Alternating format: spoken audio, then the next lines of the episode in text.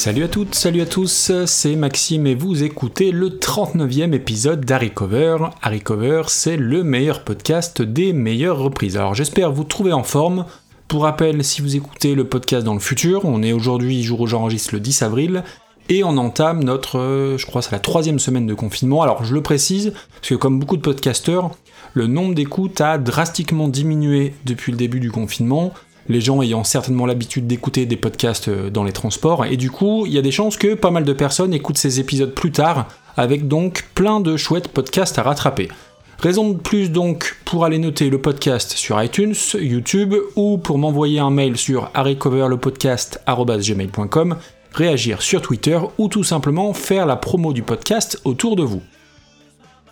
Alors à ce sujet, j'ai dit une grosse saucisse dans l'épisode précédent, dans le 38, euh, j'ai dit que les commentaires sur Podcast Addict étaient ouverts à tout le monde. En réalité, ils sont ouverts juste pour ceux ayant la version bêta. Euh, merci à Gauthier pour le rectificatif. Alors aujourd'hui, un épisode un petit peu spécial pour plein de raisons. Alors déjà, ça fait des mois que je voulais parler du groupe qui va signer la reprise. J'attendais simplement le bon moment pour m'y attaquer, et donc le bon moment, c'est aujourd'hui. Et ensuite, c'est un épisode un peu spécial parce que je vais m'attaquer à une des chansons les plus iconiques des années 90 pour pas mal de gens de ma génération. C'est un groupe qui est cher à plein plein de gens, dont mon camarade Mikado Twix du podcast Décennies, avec qui on en a d'ailleurs un petit peu parlé dans un épisode récent sur les meilleures reprises des années 90.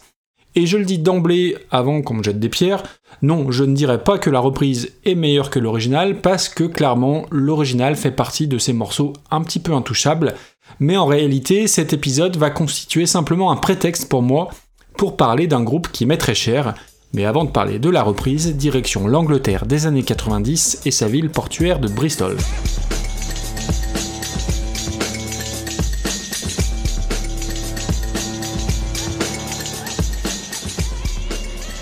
Évoquer Bristol d'un point de vue musical, c'est évoquer deux groupes essentiels, c'est aborder un mouvement à part entière, un style de musique né donc ici, sur les rives du fleuve Avon au début des années 90. Les deux groupes, vous l'aurez deviné, il n'y a que très peu de suspense, c'est Portishead et Massive Attack, qui ont à eux deux quasiment inventé le trip-hop. Alors faut toujours être prudent quand on aborde l'invention d'un style, surtout quand on est comme moi pas tellement un spécialiste du genre. Le trip-hop, qu'est-ce que c'est concrètement? Alors si j'en lis les définitions plus ou moins officielles sur internet, ce serait un dérivé de la post-acid house expérimentale inspirée de la soul, du funk et du jazz. Alors oui, c'est un peu tout ça. Et même si c'est pas toujours très simple à décrire, pour moi il y a aussi le côté mélange de boucles et de samples, l'utilisation de boîtes à rythme mêlées avec des instruments disons plus conventionnels, avec un aspect hypnotique et lancinant et qui donne un côté bidouillage dans le sens un petit peu expérimental. Après, libre à chacun d'avoir sa propre interprétation du terme, voilà en tout cas ce à quoi ressemble la mienne. Alors le trip-hop nous vient donc de Bristol et doit fortement sa renommée à l'émergence de ses deux plus éminents représentants, Portishead et donc Massive Attack. Alors je sais pas si ces deux groupes faisaient à l'époque l'objet d'une bataille du genre plutôt Beatles ou plutôt Rolling Stone, mais le fait est que j'ai toujours été bien plus du côté de Portishead pour pas mal de raisons, dont la principale est la voix absolument incroyable de Beth Gibbons, la chanteuse, et dont deux disques sont à mes yeux absolument incontournables, Demi, le premier album de Portichet en 94, et le live à New York 4 ans plus tard. Pour Massive Attack, du coup, je suis un peu moins équipé, un peu moins connaisseur. Alors, je pense que ça vient du fait que le groupe fait appel à beaucoup de chanteurs et chanteuses extérieurs et que j'ai sans doute du mal à m'identifier à Massive Attack en tant que vrai groupe, au sens classique, là où j'ai l'habitude d'avoir affaire dans le rock à des formations beaucoup plus fermées. Alors concernant Massive Attack, l'une des petites anecdotes inutiles et donc forcément indispensables, c'est que l'on doit une partie de leur renommée au mari et manager de la chanteuse Nenette Cherry, un certain Cameron McVeigh, DJ, musicien et donc producteur. On est à la fin des années 80 et Cameron McVeigh rencontre trois DJ très talentueux, Robert Del Naja, Grant Marshall et Andrew Vols, auxquels il faudra rajouter Tricky, et qui formeront Massive Attack. Très emballés par leur talent, McVeigh leur propose d'aller en studio pour composer un disque. Cet essai formera les bases de l'album Blue Lines, sorti en 91 et qui posera donc les fondations du trip-hop. A noter que Cameron McVeigh n'est pas juste un producteur mais aussi un vrai musicien, puisqu'il officie au sein du groupe Circus, C-I-R-K-U-S, en compagnie de Nenette Cherry, mais aussi de leur fille Lolita Moon, et que le groupe opère sans trop de surprise dans une veine trip-hop assez intéressante, je vous mettrai les liens aussi dans, les notes de l'épisode. Revenons à Massive Attack. Blue Lines, leur premier album, sort en 91 et est donc considéré comme le premier album de trip-hop. On y retrouve, outre les membres du groupe, des collaborations avec Horace Andy, un chanteur de reggae jamaïcain, et qui continuera de participer à pas mal de chansons du groupe par la suite. On y retrouve aussi Nene Cherry, qui fait des chœurs sur un titre. On trouve surtout sur ce Blue Lines le premier tube du groupe, Unfinished Sympathy, chanté par Shara Nelson, dont vous avez entendu un extrait et qui passe un petit peu en fond sonore. C'est un morceau qui est utilisé à tort et à travers dans plein de reportages, mais aussi et surtout dans le film Strange Days en 95. S'ensuit un second album, Protection, en 94, mais surtout, 4 ans plus tard, l'album de la consécration, Mezzanine. Alors je disais tout à l'heure je n'étais pas un grand connaisseur de Massive Attack, mais Mezzanine fait partie des disques que j'ai pas mal écoutés, comme tout le monde, et c'est surtout un des albums qu'absolument tout le monde a possédé un jour sur ses étagères, avec en point d'orgue la fabuleuse Teardrop dont il est question aujourd'hui.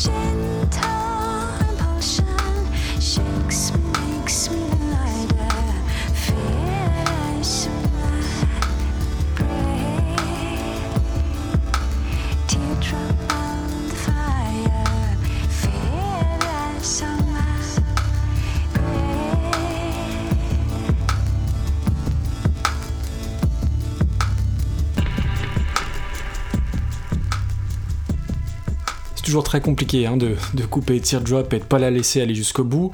Teardrop, c'est vraiment la chanson intemporelle et elle fait partie de ces chansons où je me souviens encore où j'étais lorsque je l'ai entendue pour la première fois. On est en 1998, je suis chez le disquaire à la sortie de mon lycée, les magasins Starter, hein, pour ceux qui s'en souviennent, et sur une des télés du magasin est diffusé un clip un peu particulier où on voit un bébé dans le ventre de sa mère et j'étais autant happé par les images visuellement très intrigantes que par la musique très hypnotique.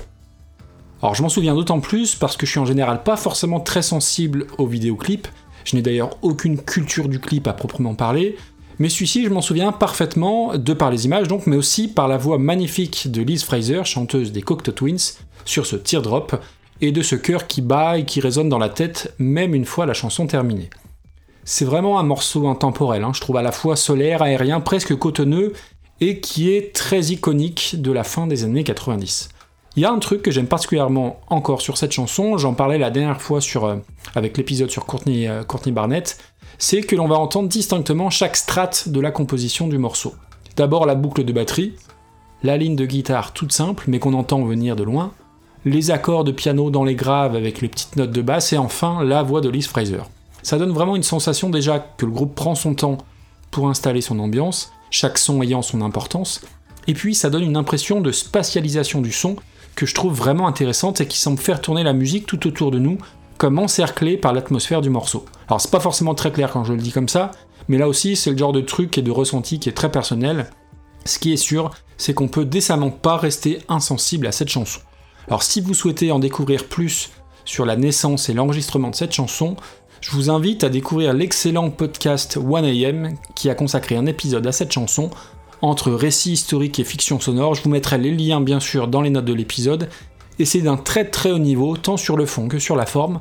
Donc allez écouter ça les yeux fermés, au sens propre comme au sens figuré d'ailleurs. J'ai l'habitude de dire que pour constater l'influence d'une chanson, c'est souvent révélateur de se pencher sur le nombre de ses reprises. Et eh bien pour Teardrop, ça va être l'exception qui confirme la règle, parce qu'il n'y a pas tellement de grands noms qui s'y sont essayés. Après, je pense sincèrement qu'il y a des titres difficilement revisitables et c'est évidemment casse-gueule de s'attaquer à ce genre de classique. Alors oui, j'aurais pu vous parler de la version d'Anneke van Gisbergen, mais je voudrais pas virer dans l'obsessionnel non plus. Bon, je vous mettrai quand même dans les notes sa version qui est de toute beauté évidemment.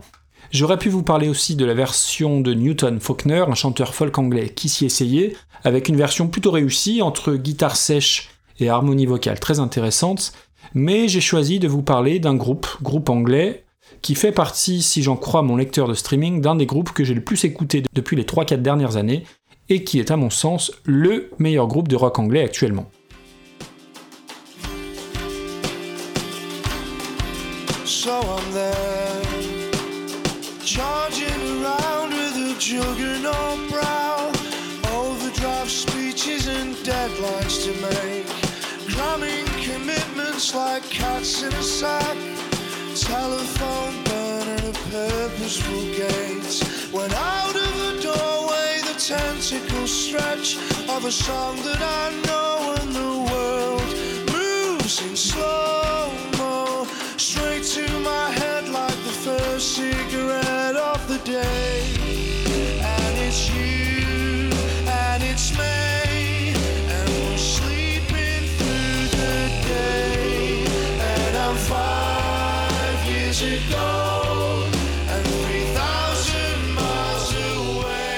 Alors ce groupe, c'est Elbow, formidable quintet anglais et qui nous vient précisément de Manchester.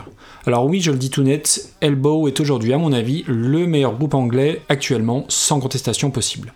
Radiohead, devenu un peu barré, voire un peu trop élitiste, les Arctic Monkeys, ils auraient pu concourir s'ils n'avaient pas sorti cet affreux dernier album, Muse, Coldplay, bon, on va tâcher de rester sérieux quand même. Alors, quand je parle de rock anglais, et en l'occurrence aujourd'hui d'Elbow, il faut que je sois plus précis, puisque si vous cherchez de la rage, de la puissance, des guitares saturées, des explosions sonores, passez votre chemin, puisque ça n'est absolument pas le terrain de jeu d'Elbow.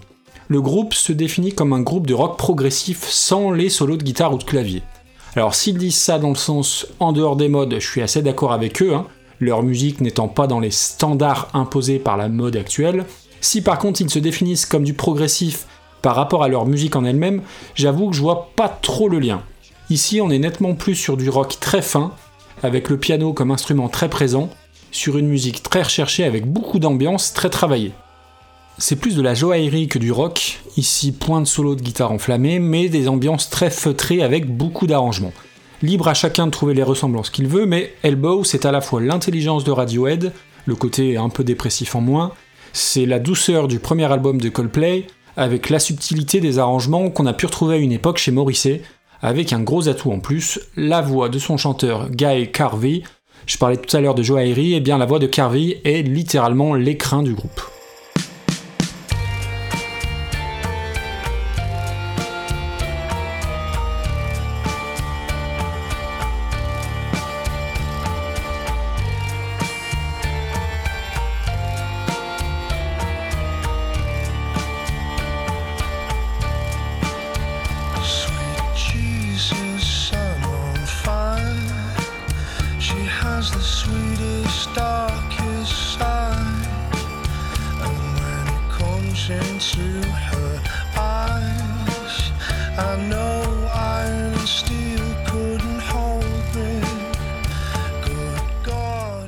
C'est sans doute pas le chanteur avec le registre le plus varié, mais dès lors qu'il chante, il est immédiatement identifiable.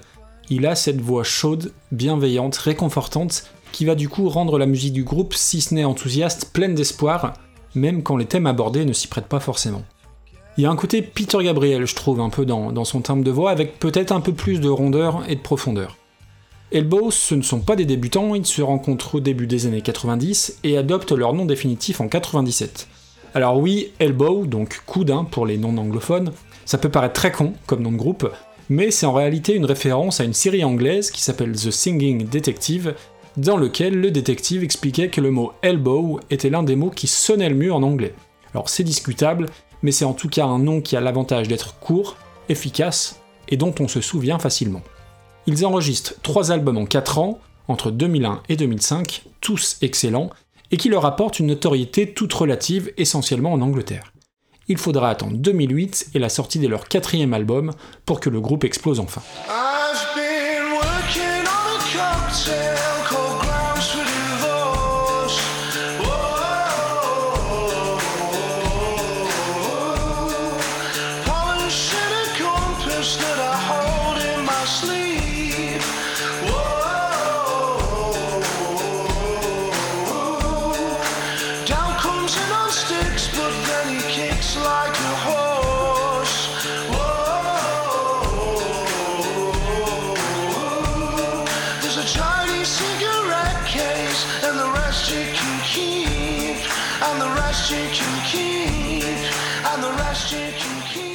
L'album s'appelle The Seldom Seen Kid et c'est pour moi le meilleur album sorti en 2008. Le disque leur permet de gagner toute une tripotée de récompenses, dont le très prestigieux Mercury Prize, au nez et à la barbe de Radiohead, Last Shadow Puppets, entre autres.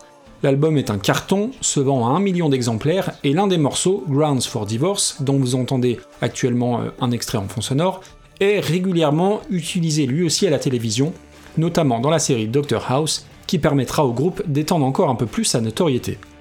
Alors je le disais tout à l'heure, Elbow c'est du rock fouillé, subtil, c'est pas Muse quoi, et euh, Seldom Seen Kid c'est ce genre d'album où à la première écoute on se dit ouais, bof, dans le sens où hormis le single, il n'y a pas de titre très direct, et ça prend un peu de temps pour vraiment entrer dans le truc et découvrir toutes les richesses et les subtilités. Du coup, il faut lui laisser une seconde, voire une troisième chance, et l'avantage, c'est qu'à chaque nouvelle écoute, vous allez découvrir un nouvel arrangement, une sonorité dans le fond qui vous avait échappé au début, ce qui donne à l'album une durée de vie très très nettement supérieure à la moyenne. Aujourd'hui encore, ça fait partie de ces disques que je passe quand je sais pas trop quoi écouter et que je veux pas me lancer dans trop de nouveautés. Un album doudou, quoi, chaud, intense et réconfortant. Il y a une dimension aussi très orchestrale chez Elbow, particulièrement sur cet album. D'ailleurs, en 2009, ils publieront un live de cet album enregistré avec le BBC Concert Orchestra pour un résultat tout à fait admirable. Pour beaucoup, Seldom Seen Kid, c'est leur chef-d'œuvre, le maître étalon de leur discographie. Le seul problème, c'est qu'Elbow a sorti à ce jour 8 albums et qu'il n'y en a pas un seul qui soit mauvais. Alors tiens d'ailleurs, je vous mets au défi de me trouver un groupe avec une discographie aussi parfaite. 8 albums, 8 petits bijoux. Alors oui, après on a tous nos préférences, mais The Seldom Seen Kid, c'est je pense la meilleure façon de découvrir la musique des Moncuniens. Dans les trucs à dire sur le groupe, on peut noter qu'ils ont joué live lors de l'événement le plus suivi à la télévision dans le monde, à savoir les Jeux Olympiques, pendant la cérémonie de clôture des JO de Londres en 2012. Ils y ont joué deux morceaux, dont un justement de Seldom Seen Kid, qui s'appelle On a Day Like This, qui est l'archétype même de l'hymne enjoué, avec ses lignes de violon gorgées d'espoir et la voix de Guy Carvey, tel un soleil se levant sur une belle journée, On a Day Like This.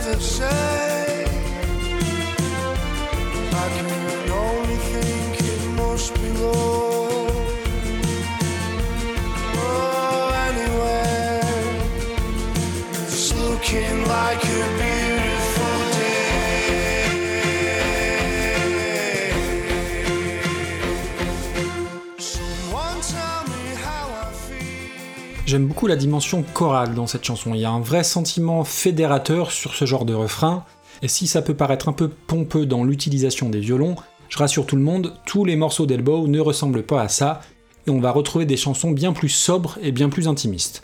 Ce sera d'ailleurs particulièrement le cas sur l'album suivant, Build Rocket Boys, sorti en 2011, et où j'ai mis bien plus de temps pour l'apprivoiser parce que c'est un album sans single, sans réel tube, et bien plus homogène. Au passage, ce Build Rocket Boys, c'est aussi le nom qu'ils vont donner à leur marque de bière, créée entre 2011 et 2013, dont une partie des bénéfices était reversée à des associations caritatives opérant en Afrique. Et oui, parce qu'en plus d'être de bons musiciens, ce sont de chouettes gars. Ces types-là respirent la sincérité, l'honnêteté artistique, et de ce point de vue-là, il n'y a aucun faux pas non plus. Alors même pendant le, confinement actuel, il s'arrange pour demander aux fans quelle chanson ils voudraient voir être interprétée, et bim, dans la foulée, on a droit à un petit montage avec chaque musicien jouant chez lui. Et puis, là où certains groupes vont mettre 6 ans pour pondre un album, les Mancuniens enchaînent à un rythme assez fou, puisqu'après Build the Rocket Boys en 2011, sort The Take-Off and Landing of Everything en 2014, album qui est mon préféré du groupe. Alors c'est un disque qui est très difficile à décrire, là non plus pas de tube, pas de gros single, mais je sais pas vous, des fois quand j'écoute un album, il y a des couleurs qui vont se dégager. Exemple tout bête, quand on écoute l'album Songs for the Deaf des Queens of the Stone Age, clairement on sent, on ressent une couleur rouge qui s'en échappe, que ce soit le rouge de la chaleur, le rouge du feu, de la passion, des braises jetées par les compositions du disque. C'est assez évident donc que le rouge est la couleur qui correspond à cet album. Eh bien, pour The Take-Off and Landing of Everything, c'est le bleu qui va se dégager très nettement. Que ce soit le bleu du ciel étoilé, le bleu de la nuit qui tombe délicatement, le bleu de l'horizon, c'est assez compliqué à traduire avec de simples mots, mais c'est vraiment ce qui se dégage de ce disque. Écoutez la chanson My Sad Captains et vous comprendrez peut-être de quoi je veux parler.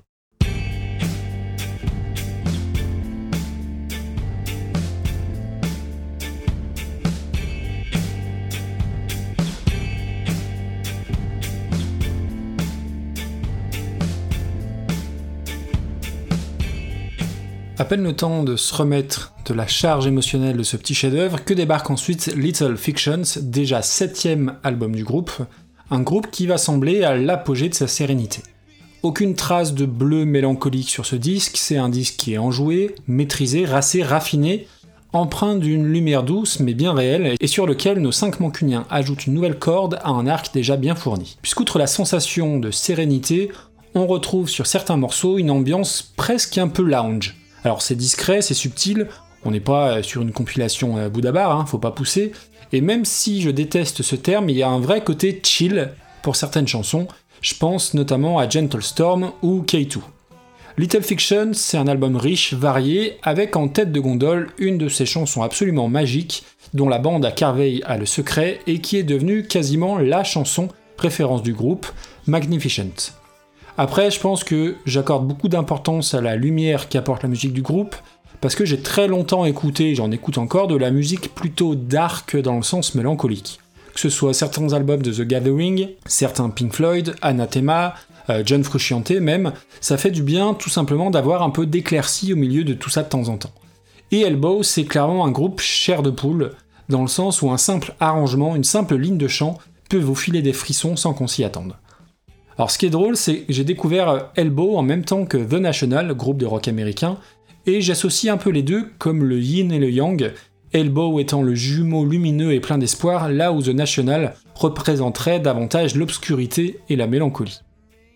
Et si l'écoute de certains disques donne envie de se pendre, d'envahir la Pologne ou d'avaler la route 66 à toute allure, eh bien l'écoute d'un album d'Elbow fait qu'on se sent forcément mieux ensuite. Je dirais même qu'on est presque une meilleure personne après l'écoute d'un de leurs albums. Grâce encore une fois à la voix pleine d'empathie de Guy Carvey, une voix qui prend parfois la forme de ces tapes amicales bienveillantes et qui ont l'air de dire T'inquiète mon ami, courage, suis-moi, ça va aller. Alors je disais dans l'épisode précédent que je m'intéressais que très peu aux paroles d'une manière générale, eh bien l'une des exceptions c'est Elbow. Les textes sont vraiment super soignés, pas toujours simples à comprendre, parce que les mots utilisés sont souvent assez littéraires et très fouillés et même quand le sujet est plus grave et plus sensible, Elbow ne tombe pas dans le piège du tire-larme un peu facile ou du pathos. Preuve en est sur le dernier titre, Weightless, du dernier album en date qui s'appelle Giant of All Sizes, sorti en fin d'année 2019, et dont le texte signé par le chanteur aborde la mort toute récente de son père avec beaucoup de pudeur, beaucoup d'émotion, mais toujours avec cette dose d'espoir et de lumière qu'on perçoit au bout du tunnel.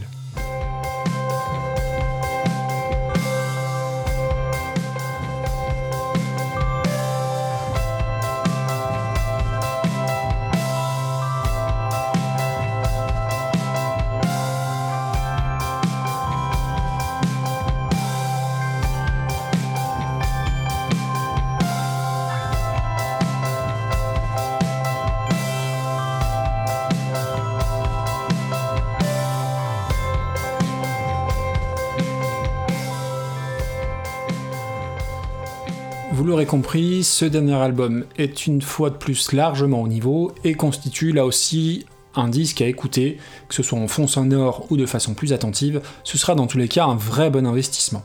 Et cerise sur le gâteau, si le groupe vous intéresse, vous avez beaucoup de matière puisqu'est sorti il y a quelques jours à peine un live acoustique, Live at the Ritz, et qui m'a donné envie de parler enfin de ce groupe, un de mes chouchous depuis que je les ai découverts, et dont j'ai l'impression que la France se contrefout un peu puisque euh, on parle très très peu d'eux finalement, et dans leur dernière tournée, alors annulée pour les raisons que vous connaissez, aucune date n'était malheureusement prévue chez nous. Alors j'ai beaucoup parlé, je m'en excuse, on arrive au bout, et donc à la reprise de Teardrop, enregistrée en live à la BBC il y a une dizaine d'années, et si elle n'est sans doute pas meilleure que l'original, on ne peut que souligner l'audace d'Elbow à s'attaquer à un titre aussi iconique, et leur performance là-dessus est en tout point remarquable, assez fidèle à l'original avec juste quelques claviers supplémentaires mais qui font la différence et qui apportent cette lumière propre au groupe et qui en fait je trouve une reprise vraiment très réussie. Je vous laisse juger par vous-même, je vous dis à très bientôt, prenez soin de vous et tout de suite Teardrop par Elbow.